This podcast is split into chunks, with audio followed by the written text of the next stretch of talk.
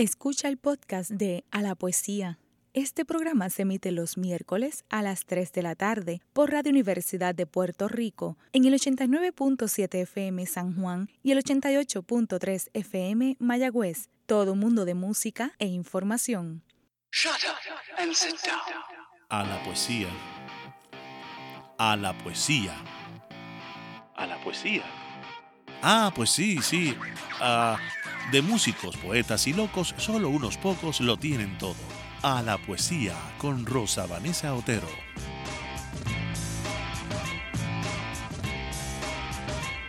Muy buenas tardes amigos y amigas de A la Poesía. Les saluda Rosa Vanessa Otero. Hoy en la dirección técnica Fidel Arocho y no está solo, está estrenando asistente porque tenemos un estudiante que se llama Cristian Torres no me equivoqué con el apellido, ¿verdad? Cristian Torres, que está haciendo su práctica con Fidel. Tremendo maestro, Cristian, aprovechalo. Bueno, si despidieron enero con fuegos artificiales, sepan que en realidad celebraban los cumpleaños de dos de mis hijos, de mi Santa Madre, de mis amigos Sonia Canetti, Nivia Ortiz, Némesis Mora, Alexandra Pagán, Luis Fernando Cos y Magali Quiñones y el mío, Así que gracias por hacerle honor a este mes grandioso. ya era tiempo. No como dicen por ahí que lo despidieron por defectuoso y sísmico. Déjense de cosas. Bueno, estamos en temporada de premios literarios y en enero precisamente se han otorgado dos premios importantes en el país. Eh, los premios del Instituto de Literatura Puertorriqueña y los premios del Pen Club Internacional en Puerto Rico. La peculiaridad de estos dos certámenes es que se otorgan a obra publicada y en formato impreso. Eh, que yo sepa, no existen en nuestro país aún eh, premios a obras digitales. Es decir, que estas son competencias que no se realizan bajo el régimen de anonimato, eh, como la mayoría de certámenes. Esto requiere, por lo tanto, un gran arrojo y seguridad por parte de las personas que deciden proponer sus libros para premiación. Dicho sea de paso, puede proponerlo la editorial que publicó el libro o el autor o la autora a título personal. Entonces, para el jurado también significa eh, que son unas reglas diferentes de juego y esto de que se sepa de antemano quién es el autor o la autora supone también un reto para, para el jurado. De este tema yo voy a ir intercalando algunos comentarios para echarle pique a la conversación de hoy, porque la verdad sea dicha, ser premiado o premiada puede atraer apoyo o rechazo, según. Y el efecto del premio para la carrera literaria depende de muchas circunstancias no asociadas necesariamente con el premio en sí, ni con la obra, ni con la persona premiada. He notado que depende mucho de a quién. Eh, es el apoyo que se le da después a esa persona para que ese premio de verdad le signifique un avance en su, en su proceso. Pero eso lo iremos hablando poquito a poco acá. Eh, hoy tengo casa llena o casi llena, casi llena. Eh, vamos a dedicar el programa a los autores de poesía que fueron premiados por el PEN. Y debo pensar que este año la competencia fue feroz porque han dado primer premio y tres menciones honoríficas en esta categoría. Em, nos van a acompañar en la conversación dos autores, fueron tres, como les dije, las menciones, nos acompañan dos autores de los que recibieron mención y se va a unir en algún momento a la conversación el ganador de la categoría de poesía, que fue Carlos Roberto Gómez, por su libro Solo el naufragio. Carlos ha estado aquí en otras ocasiones en el programa, así que bueno, ya lo conocen eh, los oyentes, así que nos concentraremos más bien en ese libro en particular, que curiosamente fue un libro del que no hablamos mucho el día que él estuvo aquí en una entrevista amplia sobre su trayectoria. Entonces, están aquí don Pedro Juan Ávila Justiniano. Tiene una buena combinación de nombres y apellidos. Él ganó mención, díganos por qué título por buenos días o buenas tardes, eh, por el poemario La insolente desnudez de la noche. Y nos acompaña también Iris Mónica Vargas, quien es la autora de... El libro azul. ¿Cómo están? Hola. Pues bienvenidos ambos. Vamos a comenzar esta conversación en el programa. Si no lo han escuchado antes, nosotros combinamos lo que es el formato de la entrevista y una entrevista que no es de tipo académico, sino que tratamos de ser lo más humanos posible en esto. No, no nos interesa solamente saber si son buenos escritores regulares, eh, excelentes, peores, como dirían los mexicanos, eh, sino también llevarnos una idea de ese perfil de la, de la persona que escribe porque muchas veces los escritores estamos muy solos, muy solos. Y cuando dejamos ver un poquito más allá de quiénes somos, aunque eso no necesariamente eh, influye demasiado en lo que escribimos, yo creo que para el público eh, tiene, un, tiene un valor especial. Así que siéntanse en toda la confianza acá de mm, hablar no solamente de poesía, sino de quiénes son ustedes. ¿Ves? Porque el público, yo entiendo, ¿verdad? Que el público de este programa es así. Es así. Puede profundizar en lo, en lo teórico y en lo estético, pero también le interesa esa otra parte, que es profunda también y, que habla más de nosotros que, los escritos. Eh, bueno, vamos a comenzar con Iris Mónica. Iris Mónica, yo estaba viendo que tu perfil humano es muy interesante. Tú tu preparación es en biología, en física, estás estudiando medicina actualmente. Veo que tienes unas inquietudes de investigadora en ciencias. ¿Eso se puede considerar ciencia dura? La astronomía, esas, disciplinas así. Sí. y entonces en tu perfil, eh, tú, tú dices que la poesía ha sido una constante. Sí. Bueno, ahora mismo estoy en un, en un pequeño descanso de medicina, estoy en un pequeño hiato, pero este, la poesía sí ha sido definitivamente este, una constante porque es lo que... Es que, es que yo necesito entender el mundo y, y, la poesía es, lo que a uno como que ayuda a, a manejar las cosas que le ocurren y, y, y como a digerir los problemas, hacerle sentido a, a nada, las vicisitudes, las tristezas y como tú estabas diciendo que yo no sé, pero yo siempre me siento, me he sentido como sola. E, e, eso es una, yo, eh, los otros días, por ejemplo, estaba con una persona que, que me estaba diciendo si yo estaba preparada estábamos teniendo una conversación un poco diferente y estábamos hablando sobre si estábamos dispuestas a dejar la tristeza atrás.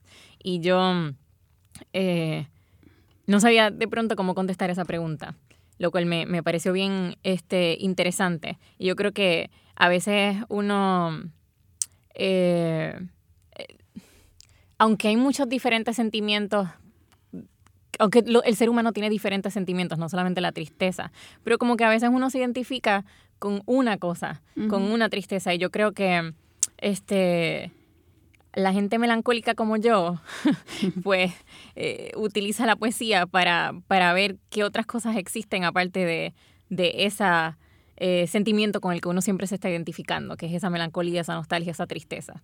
Así que yo creo que por eso. Yo vi en tus datos que tu primer poemario, que lo publicaste con Terranova Editores, se titula La Última Caricia ese, aunque parezca que me estoy saliendo del tema de la tristeza, yo creo que, que tiene que ver un poco eh, este, este libro, según vi acá, ahí tú combinas una mirada al cuerpo, un cuerpo muerto, ¿no? Sí. Como si fueras una este, patóloga forense o algo así. Sí, sí. El, está escrito como desde dos perspectivas distintas. La primera es como de un estudiante de medicina que está haciendo una disección de un cuerpo de un donante y la otra es como, como si uno estuviera imaginando la conciencia del cuerpo, la conciencia de ese donante.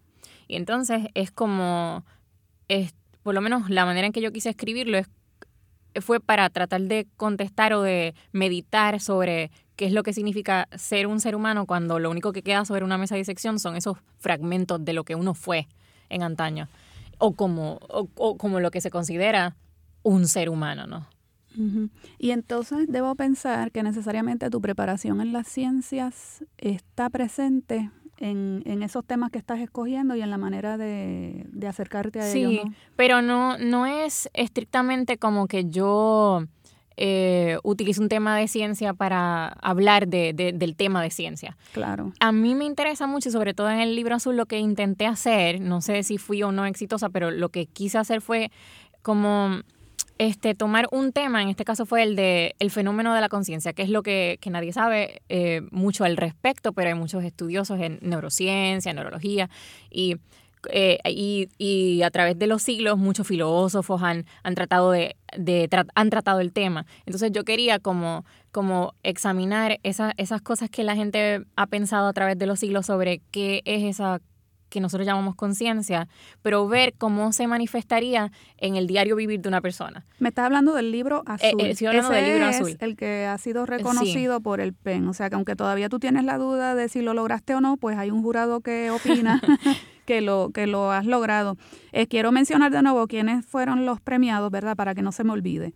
El premio nacional fue Carlos Roberto Gómez, entonces Mención honorífica, Iris Mónica Vargas, que es la autora que está este, hablando con nosotros ahora mismo, Pedro Juan Ávila Justiniano, que ya mismito también va a hablarnos un poco. Y entonces hay otro este, autor que no está acá, porque ¿verdad? en la coordinación del, del programa eh, pues no lo, no lo pudimos traer, se llama Orlando Planchard, no sé si se pronuncia así, o Plancard Márquez. Ustedes son las personas que han sido este, reconocidas. En un ratito voy a conseguir el laudo para que los amigos puedan este puedan saber qué es lo que qué es lo que han dicho, ¿verdad? Los miembros del jurado acerca acerca de las obras. Entonces, eh, volviendo contigo, Iris, me interesa eso de la, de la, de la ciencia y la poesía, porque fíjate, hablaste de algo que tiene que ver con la emotividad la tristeza. Pero cuando te sientas a escribir, no es que seas una escritora, digamos, tristona o triste, sino que tienes un bagaje científico, cultural, que lo estás poniendo en juego en, en, esa, en esa escritura. Yo quiero que te vayas preparando un poema para leer en lo que converso un ratito acá con, con Pedro.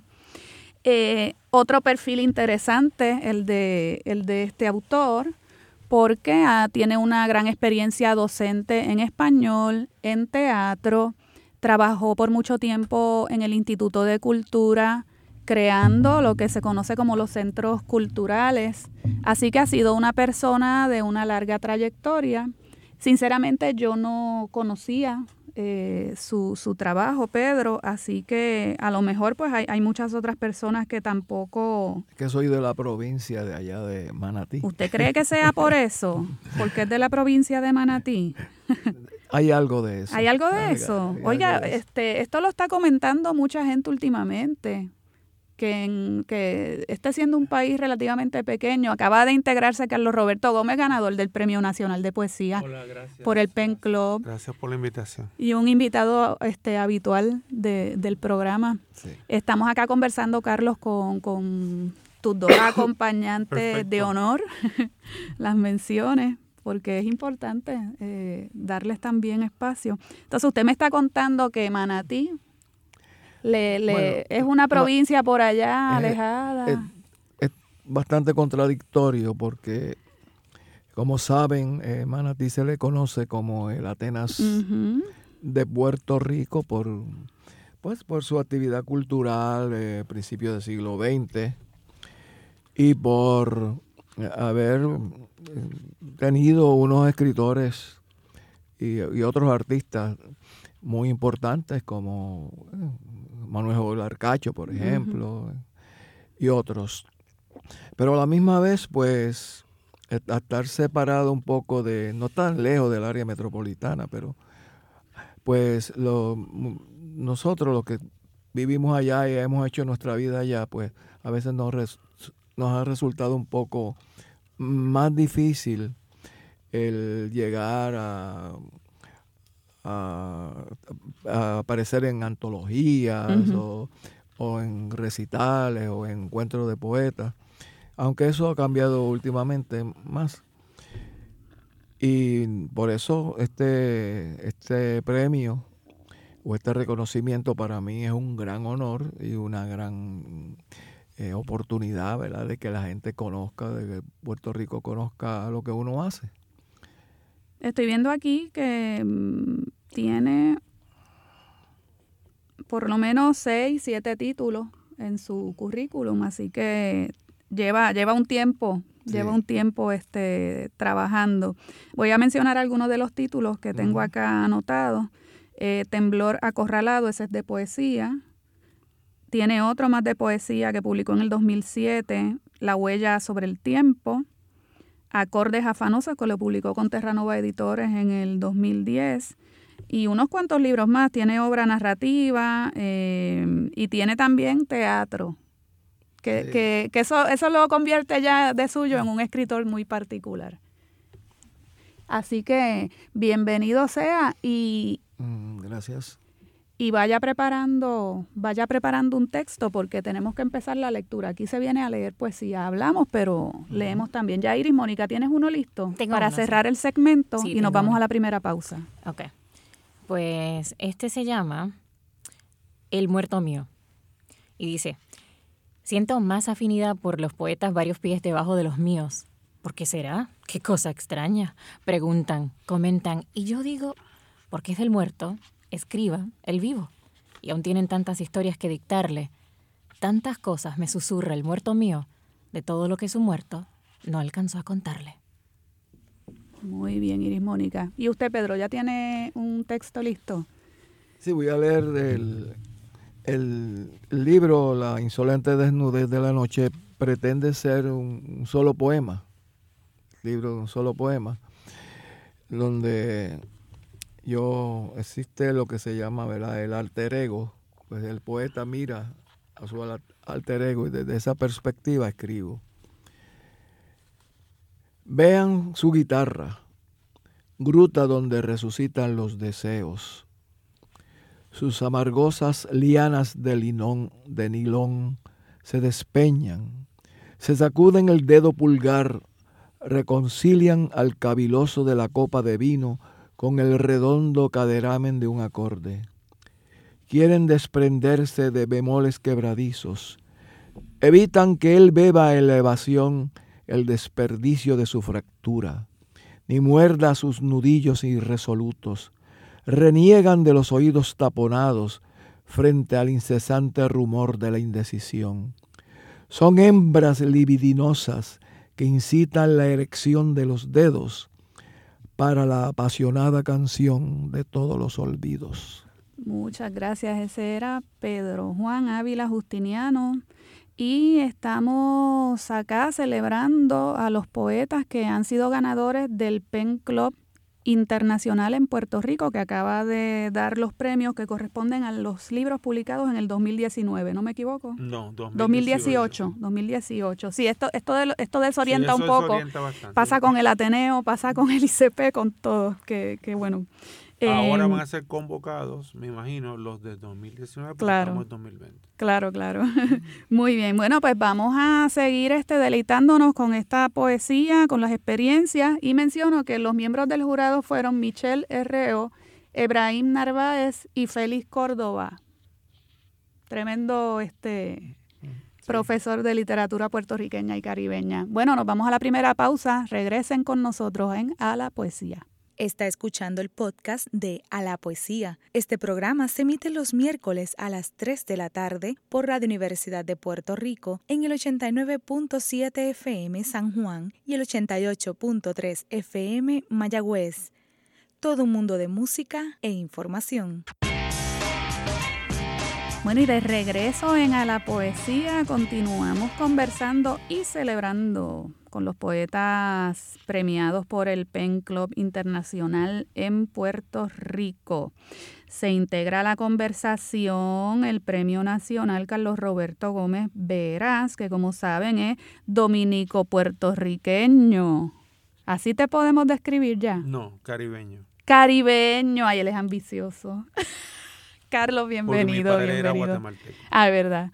Bienvenido, y Carlos. Una vez besé a una mujer en La Habana.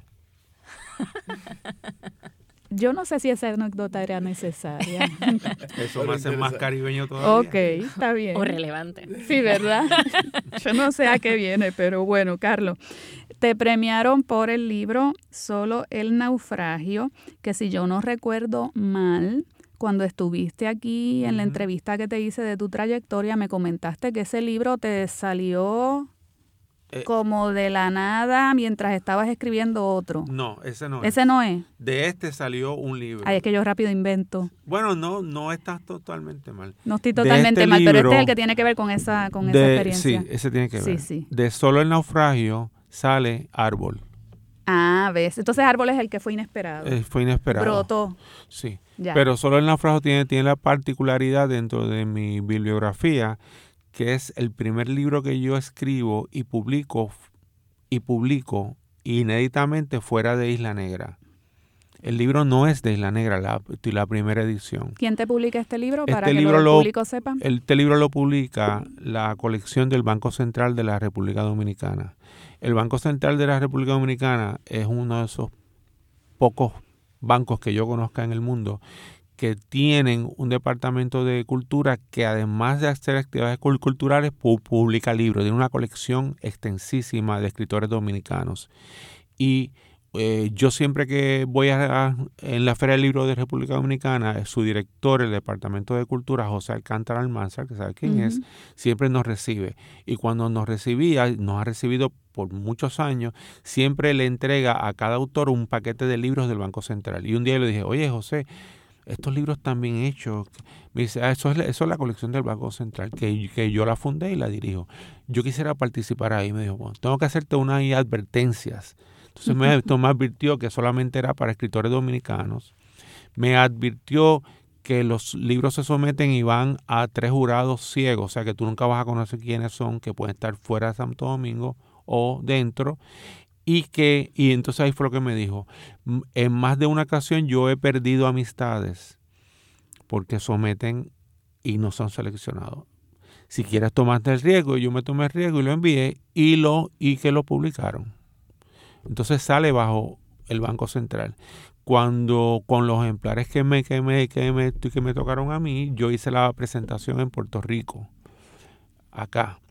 Pero ya esta edición se agotó, el, ya pasó esto el año del acuerdo y ya yo estoy preparando la edición de Isla Negra, que es la que vamos a empezar a mover acá. Seguro, esa es la que, la que circulará entonces. Esta circuló también, pero esta va a circular ahora luego del premio.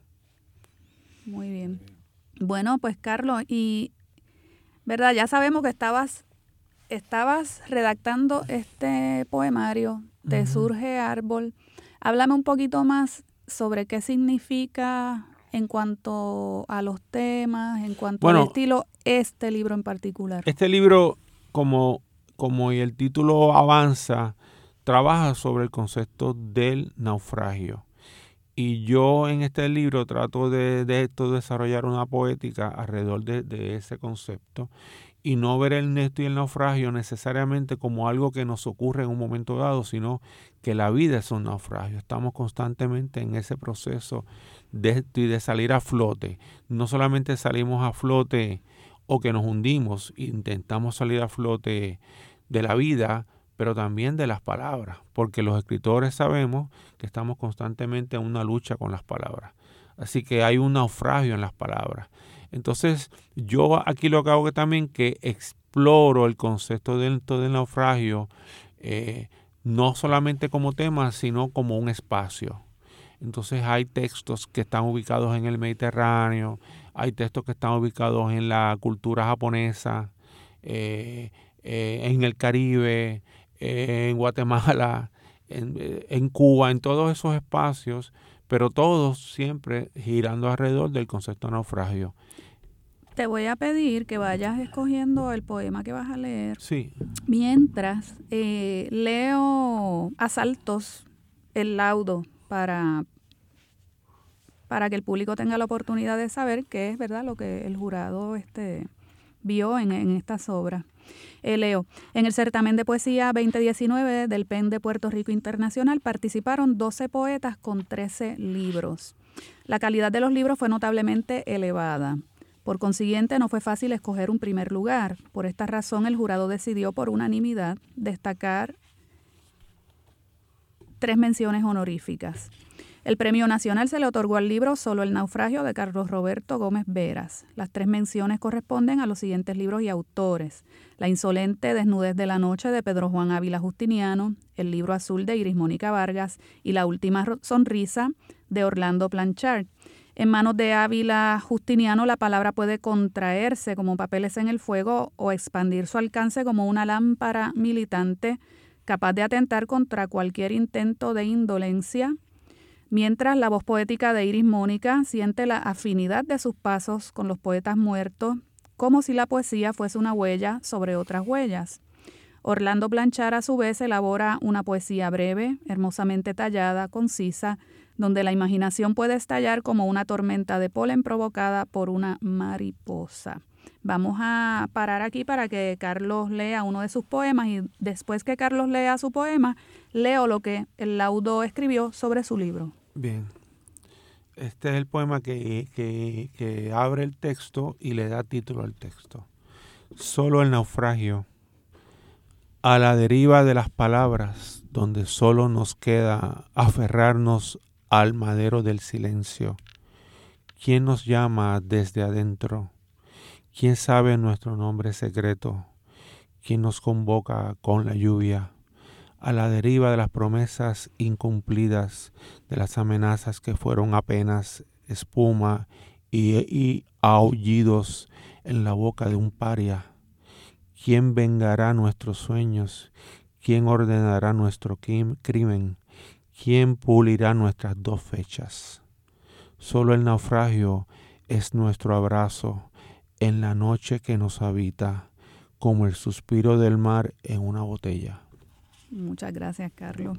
Vamos a leer eh, lo que escribieron sobre tu libro, eh, los jueces. El libro premiado Solo el naufragio de Carlos Roberto Gómez Veras elabora una poética del naufragio en torno a la actividad escrituraria propia del poeta. El ir a la deriva como metáfora del naufragio apunta a la importancia del madero del silencio en la poesía al que puede aferrarse tanto la voz lírica como el lector. Podría decirse a su vez que el naufragio entre palabras, aferrado al silencio, es una estructura simbólica relacionada con otros naufragios en la espesura de la materialidad del mundo. Por consiguiente, la solidaridad es un valor fundamental. Un ser humano puede ser tan hermoso y tan alto como su abrazo, así como tan profundo como su sonrisa. En la poética de Gómez Vera se establece una diferencia entre poema y poesía. Mientras el poema intenta llevarse la vida toda con avalorios y pertenencias, la poesía es lo que queda en el estrago, disfrazado de nada y de silencio.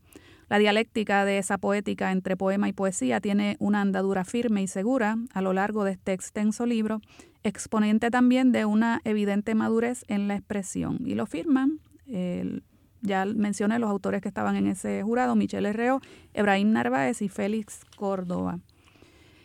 Esa, eso es lo que el jurado ha dicho sobre ustedes tres y sus, y sus obras. Ahora bien, quisiera que cada uno de ustedes eh, me exprese en sus propias palabras cuál es el tipo de poética que en este momento están trabajando, porque yo sé que la poética puede cambiar, sobre todo cuando uno va ganando añitos, va cambiando de poética, va descartando cosas va aceptando cosas que a lo mejor al principio rechazaba. Eh, quiero quiero este, saber de ustedes eso. A ver, ¿quién empieza? Iris, que lleva rato callada. Ok. Vamos. Pues, bueno, de hecho tengo, tengo un poema bien corto que te dice... Muy bien. Lo Así me gusta, con poemas. sí, que te dice lo que yo, lo que pienso actualmente sobre eso.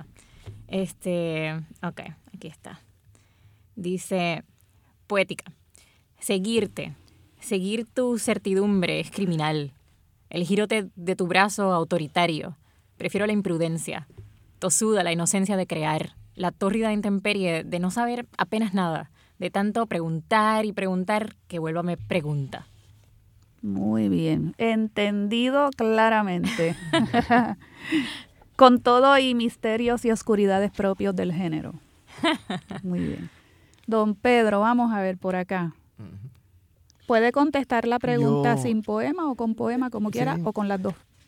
Yo, mi, mi poética está basada en una introspección de, mi ser, de la historia propia de, mi persona, de mi contacto con, con el otro ser humano. La poesía social también tiene mucho de social.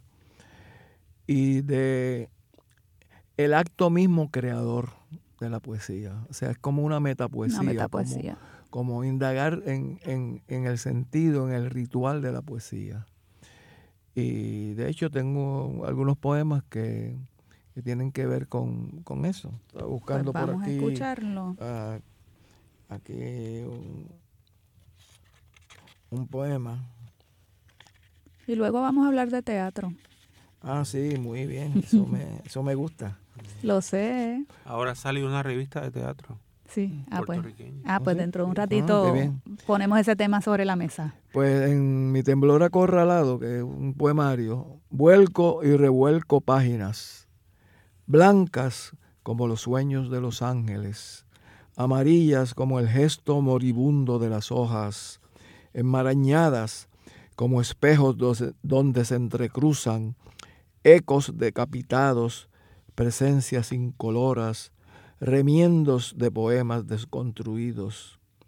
Pretendo bordear el disimulo de la palabra aromada, escamotear el encanto de páginas melancólicas, más bien quemarme con el acíbar de otras que me devuelvan a la tortura de las lágrimas sin pan, de los cuerpos emposados, de los cadáveres esgrimidos como blasones, de las miradas arrojadas contra horizontes violados por empellones de moscas.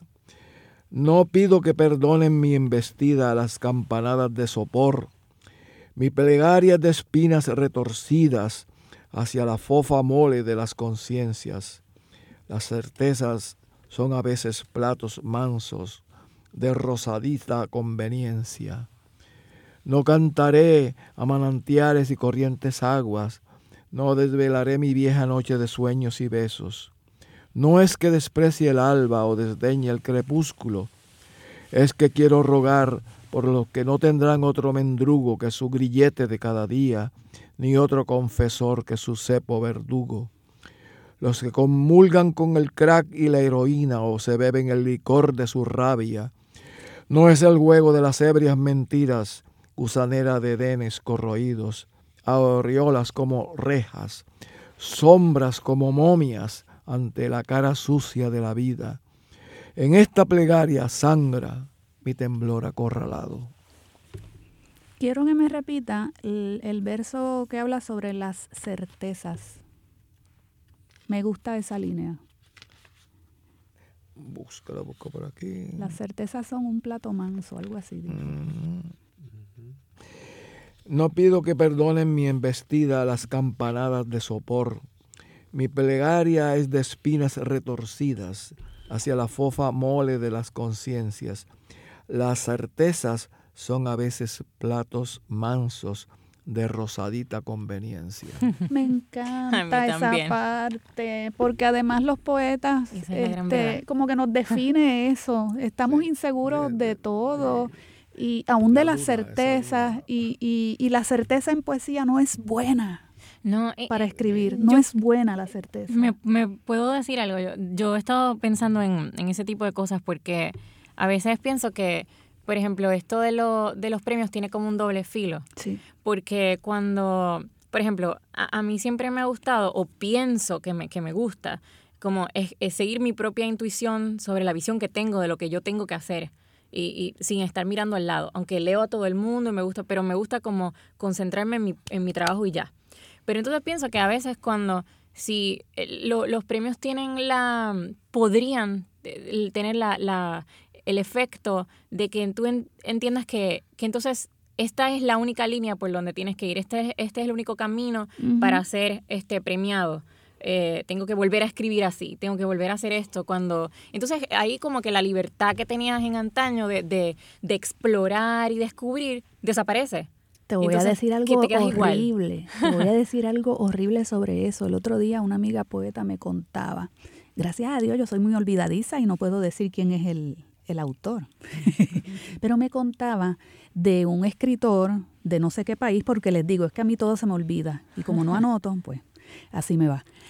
Un, un autor, eh, creo que hispanoamericano, que se dedica a adiestrar personas para ganar certámenes literarios. Mm. Una aberración. Pero, pero sí, o sea, se dan, esas cosas, esas, esas cosas se dan. Este, Carlos, cuando, cuando, ¿verdad? Estábamos comunicándonos para coordinar el programa, recuerdo que tú me contestaste algo así como que los premios eran espejismos. Eh, Pueden ser espejismos, uno los aprovecha porque la verdad es que sobre todo si te llegan en un momento, y lo digo por experiencia, si te llegan en un momento de bajón. Oh, sí. Eh, son lo que uno necesita para darse un bofetón y decir contra, no, no soy tan malo en esto, este, puedo seguir adelante. Porque a veces uno es muy cruel. Yo creo que la gente, y me van a perdonar porque es un juicio, yo lo sé, es un juicio, pero yo creo que cuanto más sana es una persona, más se cuestiona. Eh, los narcisistas no se cuestionan, entonces pues se creen que todo lo que escriben está perfecto y, es una maravilla y, hay que publicarle siempre y los periodistas tienen que estar detrás de ellos. Ojo. Yo creo, yo creo, yo creo en el mito de, del, poeta torturado. Poeta maldito. no torturado, este, este, agobiado, aunque, aunque en la vida coja la guitarra y cante y lleve serenata. Y lo pase bien. Y lo pase bien y me doy el vino y converso. Pero en, la, en esa intimidad, en esa soledad, este, me tortura, me tortura mi patria, lo que pasa en mi país, eh, los prejuicios, eh, el papel de la mujer, la figura de la mujer. es decir, que, los maltratos que, no estoy satisfecho, me siento insatisfecho siempre. Y yo creo que eso es para mí, para mí, yo digo, hablo de mi obra, de mi poética, ¿verdad? Para mí es vital eso. Sí, que entonces usted está trabajando con, con esa, se puede decir frustraciones que son de tipo este intelectual también, muchas veces, eh, y de tipo moral. Y Carlos, ¿por dónde va tu poética? Porque últimamente estás publicando muchísimo.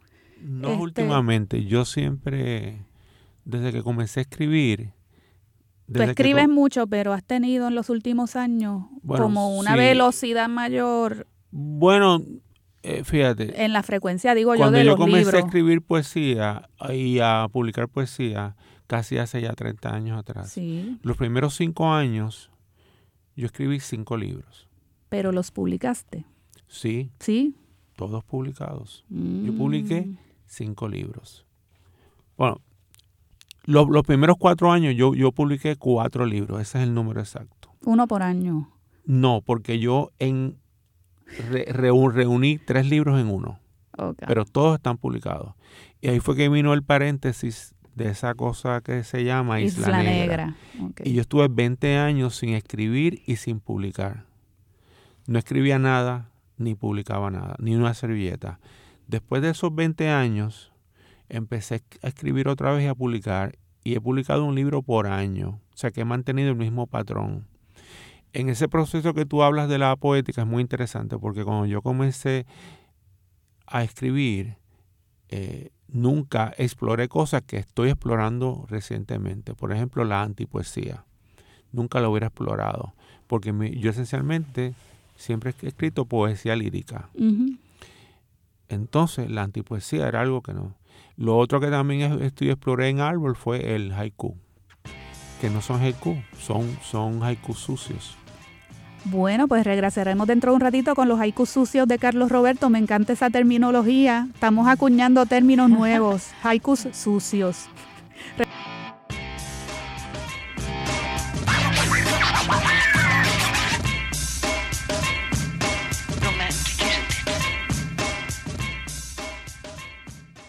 Está escuchando el podcast de A la Poesía. Este programa se emite los miércoles a las 3 de la tarde por Radio Universidad de Puerto Rico en el 89.7 FM San Juan y el 88.3 FM Mayagüez.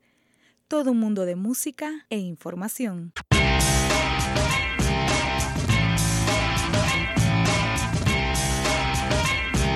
Y de regreso en A la Poesía.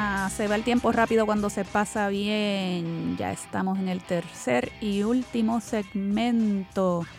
Seguimos acá conversando con Carlos Roberto Gómez, Pedro Juan Ávila Justiniano e Iris Mónica Vargas, poetas ganadores del Pen Club Internacional en Puerto Rico 2019. Bueno, estábamos hablando de unos haikus sucios. Vamos a ver de qué se trata esa suciedad que Carlos Roberto le ha querido incorporar al limpio, prístino y elegante haiku. No, te decía que, que cuando volví a escribir, entonces empecé a explorar, cosas que nunca había explorado, como la antipoesía, como el haiku. Ese libro haiku es el que sale de solo el naufragio, que es otra cosa que también cambió mi poética, porque yo siempre escribo los libros antes de comenzar a escribirlos. Yo tengo los títulos de los libros antes de escribirlos, tengo las secciones antes de empezar a escribirlos. Y en este caso, este libro rompió con ese concepto porque yo no pensaba escribir árbol, yo estaba escribiendo sobre el naufragio. Salió un poema de tres versos, el último verso una pregunta, y yo lo puse aparte. otro día salió otro más, y lo puse aparte y decidí parar de escribir solo el naufragio y escribir árbol. Entonces tú me pides un ejemplo, más o menos es un poema que dice así, en el fondo del bosque callado, una piedra abre una herida en el agua. Es mi madre muerta que me llama. Una pregunta. Entonces, eh, sobre la cuestión de la poética, yo ahora mismo estoy escribiendo tres libros. Yo no escribo un, libro, yo, yo, escribo varios libros a la vez. Yo tengo un libro para este año, tengo un libro que va por la mitad, que es para el año 2021, y tengo uno que es para el 2022. Sobre ese libro de 2022, te puedo leer algo que, subí ayer un momentito a Facebook. Yo subo unos textos y después los borro. Yo no dejo textos en, en Facebook si son textos inéditos. Y era para celebrar el cumpleaños de mi madre, que era el 2 de febrero. Y dice así, la poesía es un camino por donde nuestros muertos nos acompañan. El poema es una posada en este andar que termina en el silencio. Los premios, los aplausos y los elogios de los vivos son solo espejismos en este trayecto. Y esa palabra la usaste cuando nos comunicamos para, para coordinar este, la, la entrevista.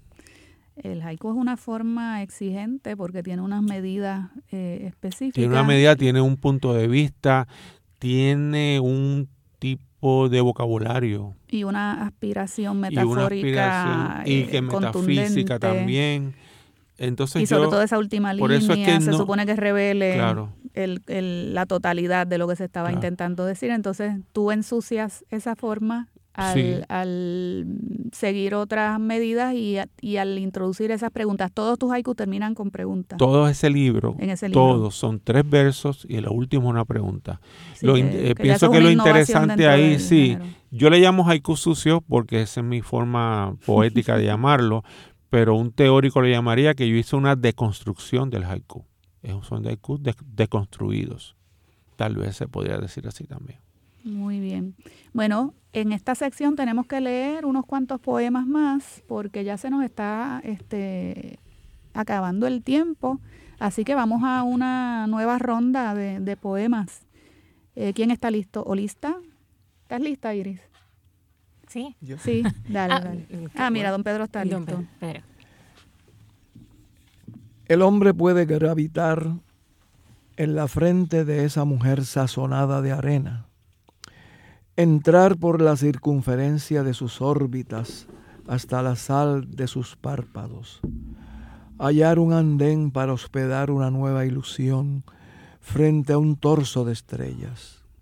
Él bien podría quedarse al sereno junto a un saumerio de juego de sombras, moler la sorpresa del búho, echarla en su fogata, forjar una pajarera de anhelos, detenerse a ver si cae rendida por una refulgencia.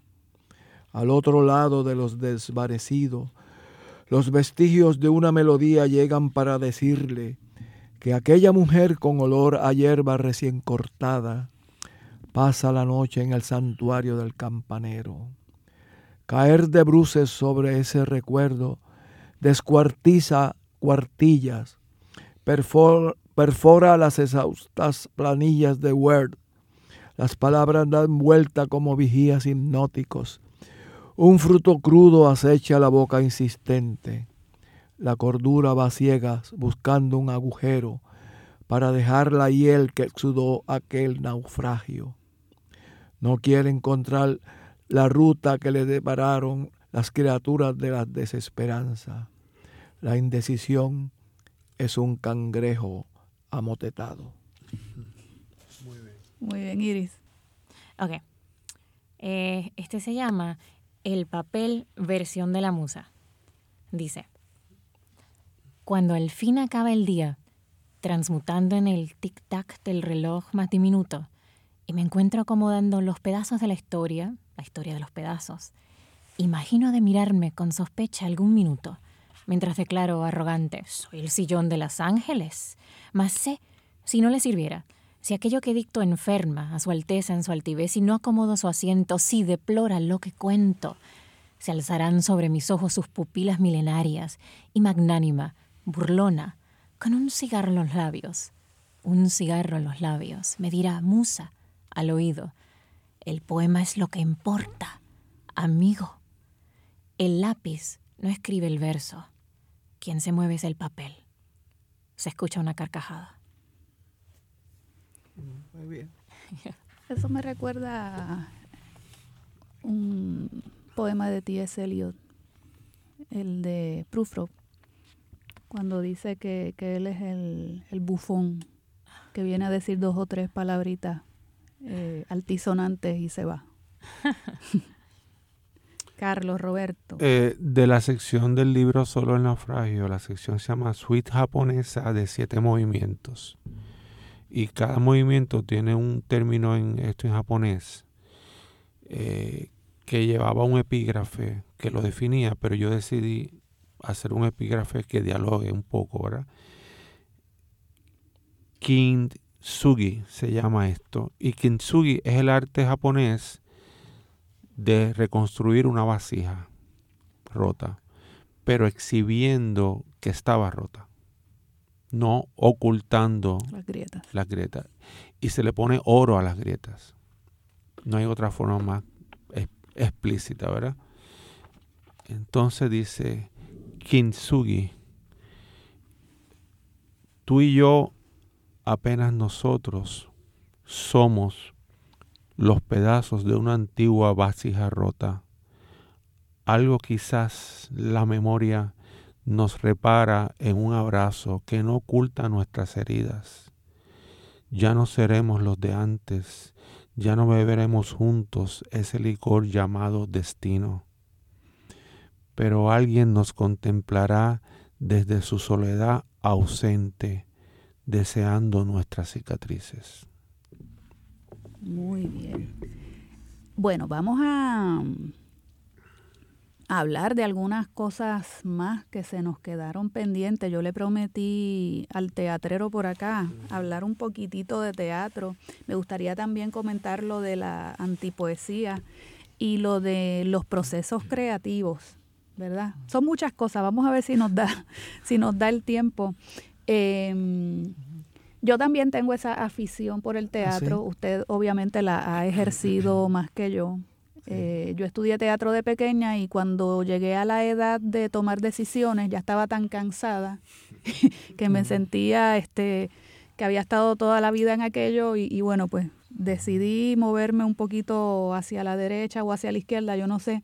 Pero el caso es que di un corte eh, con esas aficiones teatrales para concentrarme en terminar lo que estaba estudiando eh, principalmente, que era el periodismo, eh, porque tenía que, que centrarme en algo, estaba muy dispersa. Estuve viendo en su perfil que, que usted ha sido maestro de teatro, ha fundado grupos, algún grupo de teatro y, ha escrito teatro también. El teatro me ha permitido, primero, pues participé como actor y, en compañías de teatro, estudié con, perdón, con Leopoldo Santiago Lavandero, fue mi primer maestro, luego hice mi concentración y mi preparación en teatro. Y el teatro me permite, eh, es un espacio para tener unos personajes que representen, sin, sin entrar en lo que hizo Calderón de la Barca, pero de alguna manera representan las pasiones humanas, los conflictos humanos, este, y también eh, hablar de mi país, presentar los problemas de, mi sociedad, de mi, de mi, pueblo. De modo que el teatro es, eh, es, es un arte muy particular porque eh, esos personajes eh, se enfrentan a sus pasiones, es, el, sentido de la agonía, el agón ese griego de, sufrir, de padecer. Y el teatro es como ningún medio, es tan directo a la emoción. Eh, de ahí la catarsis, de ahí la, de ahí la catarsis, ¿verdad? O sea que que ahora mismo estoy tengo un estoy montando una obra mía que se llama Entre miseria Esa iba a ser la pregunta. Entre miseria vuela los sueños con algunos actores eh, profesionales entre ellos. Aprovecha, aprovecha y hágale promoción al, trabajo, sí, claro. Sí, no, y entonces en esa obra, pues esa, esa obra la inspiró mi padre y el padre de Julia de Burgos. Una, hago como una simbiosis de, de, de ambos el padre de, de Julia de Burgos iba al cementerio a dar discursos y a recitar poemas. Y entonces mi papá se pasaba, mi padre, en la mesa, él recitaba, él leía la Biblia, él, y entonces ese personaje llega al cementerio eh, y en el cementerio se encuentran con, sus sueños se encuentran con las miserias humanas. Dígame de nuevo el título de la obra para estar pendiente. Entre miserias vuela los sueños. Y entonces me dice que va. Es un verso, ¿verdad? Sí, sí, sí. Entonces me dice que, esa obra se la van a producir. La vamos a este presentar eh, probablemente en marzo.